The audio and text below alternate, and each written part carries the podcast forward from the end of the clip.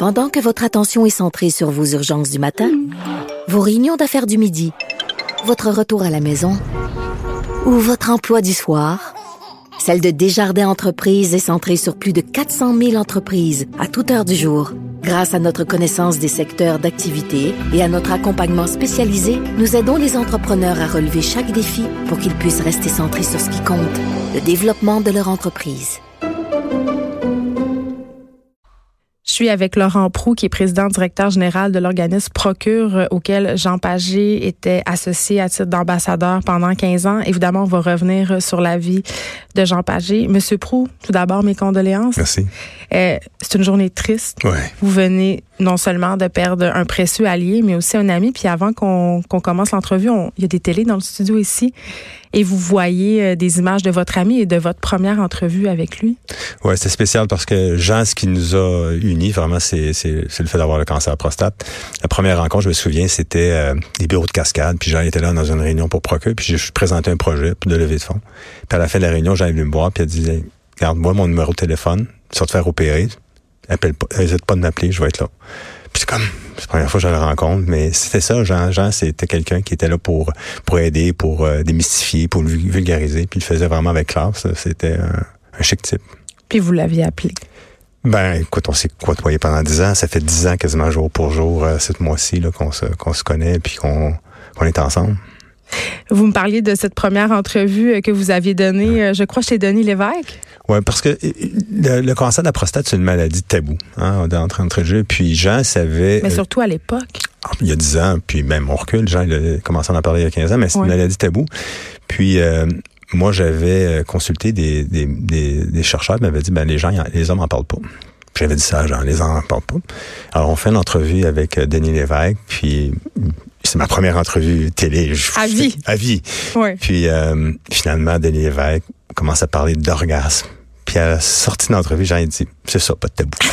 Puis là, comme, OK, c'était le bain de le bain des médias, mais c'est effectivement, genre, il n'y avait pas de tabou. C'était fait toujours avec euh, beaucoup de respect. C'est pas euh, mais c'est quand même aussi dans l'objectif de vulgariser puis d'enlever les tabous reliés à cette maladie-là. Puis j'ai fait ça de façon admirable. Parce que, bon, on parle de tabou, vous parliez d'orgasme. Les hommes ont peur euh, que ça fonctionne plus? Moi, Jean, son, son commentaire, puis dans cette émission-là, c'était de dire que c'était meilleur après. Puis là, c'était quasiment de suggérer de se faire enlever la prostate. Là, ben, je dis, mettez-vous pas en ligne, vous la faire enlever. Euh, puis que c'était partagé par euh, Jacques Duval, etc., que c'était meilleur après. C'est bon, est-ce que... Et bah, c'est dans ta tête, mais on s'en fout, c'est dans sa tête ou pas, c'était meilleur après, c'était correct que ce soit meilleur après. Puis il y a quand même toute cette question aussi, je crois, euh, puis c'est abordé euh, dans beaucoup d'articles entourant le décès euh, de M. Pagé. La question du secret aussi. Jean Pagé qui avait choisi, comme beaucoup d'hommes, je pense, de ne pas en parler à sa famille en premier. Vous voyez ça fréquemment? Euh, encore, oui, encore. Je, mais je veux dire oui, oui, encore. Parce qu'il y a, pour toutes sortes, comme pour toutes sortes de maladies, je pense qu'il y a quand même un certain niveau de tabou. Puis la performance est, est beaucoup reliée à cette maladie-là, donc la performance d'homme, d'être performant, etc. Euh, c'est encore fréquent, mais je dirais que c'est les moins fréquents qu'il y a dix ans, si on veut. Euh, J'ai contribué à ce que les hommes puissent en parler. Au départ, lorsqu'on avait des kiosques chez Procure, c'était les femmes qui venaient nous voir. Ensuite, c'était, ben, j'ai un ami que. Puis aujourd'hui, c'est ben j'ai un problème. Puis Jean, un de ses, de ses grands, ses, grands objectifs, c'était d'établir la ligne de soutien. Parce qu'il dit, Laurent, tu sais, les gens, les hommes vont pas parler dans un groupe entre eux. ça prend une ligne de soutien qui vont pouvoir parler, s'ils veulent, de façon anonyme, mais pouvoir échanger avec un, un, un spécialiste du domaine. Parce qu'on on le sait, lorsqu'on quitte le bureau du médecin, ça a pris cinq minutes d'avoir la mauvaise nouvelle. Comment ça se passe? Ah, dans mon cas, c'était assez spécial parce que je suis rentré au bureau du médecin, puis il a commencé à fouiller dans ses dossiers, puis là, il comprenait pas les résultats. Il a appelé l'hôpital, puis là, il a dit, ben retournez donc dans la salle d'attente. On savait-tu que quand j'étais dans la salle d'attente que j'avais le cancer? Puis je les blâme pas, je veux dire, ils ont un paquet de dossiers, mais c'est ça, c'est ça procure, c'est de prendre le relais, d'être là en soutien à ces hommes-là. Nous, on a des infirmiers, infirmières qui vont, qui vont euh, répondre au téléphone pour aider ces hommes-là qui ont, viennent d'avoir une nouvelle. Puis la famille aussi, hein, les, les, les conjoints, conjoints, euh, les enfants, c'est c'est aussi c'est une histoire de famille comme tous les cancers, mais c'est une histoire de famille. Alors ça affecte la famille. Oui, puis c'est euh, en tout cas, j'ai jamais vécu ça, puis j'ai personne près de moi qui a eu cette maladie-là. Mais ça, ça demeure quand même assez mystérieux à partir du moment où on a le diagnostic parce que ça touche les organes sexuels.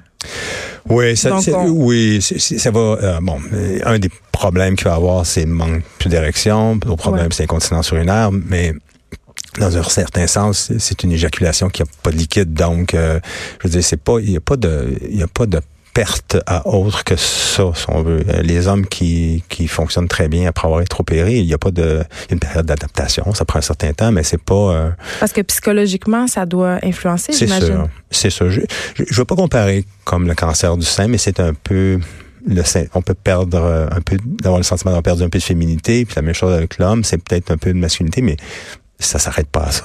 C'est sûr. Je veux qu'on se parle parce que vous êtes euh, directeur de procure depuis très longtemps. Euh, vous parliez tantôt que les choses avaient beaucoup évolué. Euh, Qu'est-ce qui a le plus changé par rapport à comment on perçoit cette maladie-là? Parce que c'est sûr que des personnes comme Jean Pagé qui s'associent à une cause comme ça, ça donne un rayonnement qui est extraordinaire. Euh, vous, avez- vous réussissez à ramasser des fonds. Vous avez euh, cette initiative au mois de novembre du nœud papillon. Euh, où est-ce qu'on est rendu là? là? Je pense que Jean en est euh, euh, le résultat de, de la recherche, c'est qu'il a réussi à parce qu'il a dépassé tous les pronostics. Là. Je veux dire, Jean était, était en, en soins palliatifs, donc on n'était pas en curatif, mais ça fait quand même, il a bénéficié de traitements de chimio qui a été, qui a permis de prolonger sa vie. Mais est-ce que c'est vrai que c'est un cancer qui évolue très lentement? On entend souvent ça. J'ai- j'ai- J'aime, j'aime- oui et non. Parce qu'il y a des gens de 60 ans qui vont mourir, puis il y a des gens de 50 ans qui vont mourir. Puis j'avais un patient qui m'avait dit, j'aime pas ça entendre à la radio qu'on dit c'est une maladie qui, que les vieux ont, puis on, tout le monde meurt du cancer. Ben, c'est comme un préjugé. Jean à 73 ans, est-ce que c'est vieux? Moi, je trouve pas. Non. Moi, c'est totalement jeune. Il y a des, il y a des jeunes enfants encore, il y a des, des, des jeunes adultes comme enfants. Il Mm. est grand-père. 73 ans, moi, je trouve ça jeune. Je trouve pas ça vieux. Alors, ça, c'est comme son cousin, mort à 63 ans. C'est jeune, 63 ans aujourd'hui. Alors, oui, c'est une maladie qui évolue lentement. Dans certains cas, non. Puis le problème qu'on a, puis j'avais écrit un article là-dessus dans le journal, c'est que les hommes, tu leur dis de pas grave de se faire checker, de se faire euh, diagnostiquer, c'est pas grave, c'est ça évolue lentement. C'est toutes des bonnes raisons pour pas aller chez le médecin. Oui, parce que tu dis ça, ah, au pire, hein? C'est ça, c'est pas moi, pas moi. Parce que pas- tant qu'on y va pas, c'est pas vrai. Exact. Puis, puis il y avait une statistique qui disait 72% des hommes aiment mieux, mieux faire des tâches ménagères que d'aller chez le médecin. Puis là, on leur donne une superbe raison en leur disant, ben non, c'est pas besoin de te faire diagnostiquer. Puis quand on parle des urologues, ils disent, ben des hommes arrivent dans notre bureau, mais là, il est un peu trop tard parce que il y a des métastases ailleurs. Alors, la meilleure chose, discussion avec son médecin. Est-ce que je suis à risque et pas? Puis c'est quoi les conséquences de... Sinon, il faut se rendre dans le bureau du médecin. Puis il n'y a pas un médecin qui va vous refuser de vous accueillir si vous avez, un, des problèmes, mais également si vous posez des questions. Parce que Dr. Google va prendre le relève. Ben, docteur Google, de toute façon, à chaque fois qu'on y va, on a le cancer de quelque chose. Exact. Ça, les hommes, ils, ils se rendent même pas là. là. Fait que, ils vont pas sur Google? Ben, je veux dire, moi, je, moi, je l'avais pas fait. Puis, je veux dire, aujourd'hui, on a 75 000 visites par mois sur notre site web. C'est énorme, mais c'est une source d'information qui est pertinente.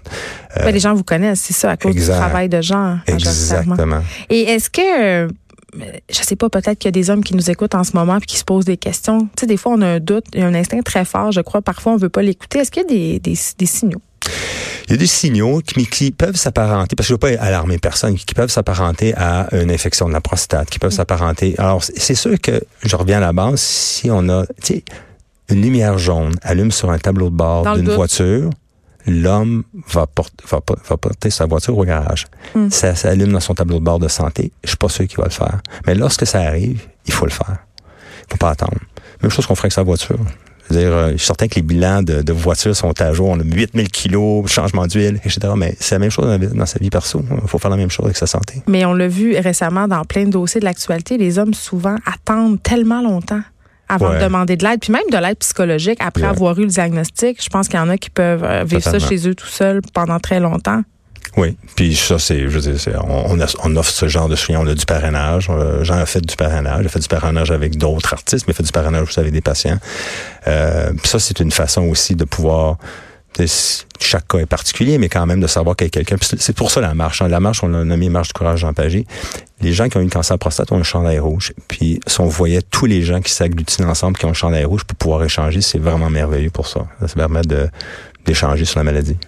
C'est quoi votre meilleur euh, souvenir avec Jean Pagé, M. Prou? Écoutez, moi j'ai voyagé avec Jean au lac Saint-Jean. Il vient de là. Oui, ben, il vient du Saguenay, mais Ouais. on est allé au lac Saint-Jean ensemble, puis j'ai dit, il y a plein d'anecdotes dans la voiture que je peux même pas répéter, puis qui Ah, ben pour moi là. font partie de ma vie aujourd'hui que je trouve vraiment fantastique. J'ai été privilégié de pouvoir partager ça avec Jean. Jean, c'est un ami.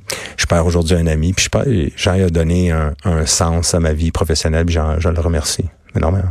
Et moi, je vous remercie d'avoir été ici pour en- pour parler euh, avec nous euh, de ce qu'il a été pour vous et pour Procure Laurent Prou. Merci, président directeur général de l'organisme Procure. On peut aller sur Internet pour se renseigner. Procure.ca. Exactement. Merci beaucoup. Merci. De 13 à 15. Les effrontés.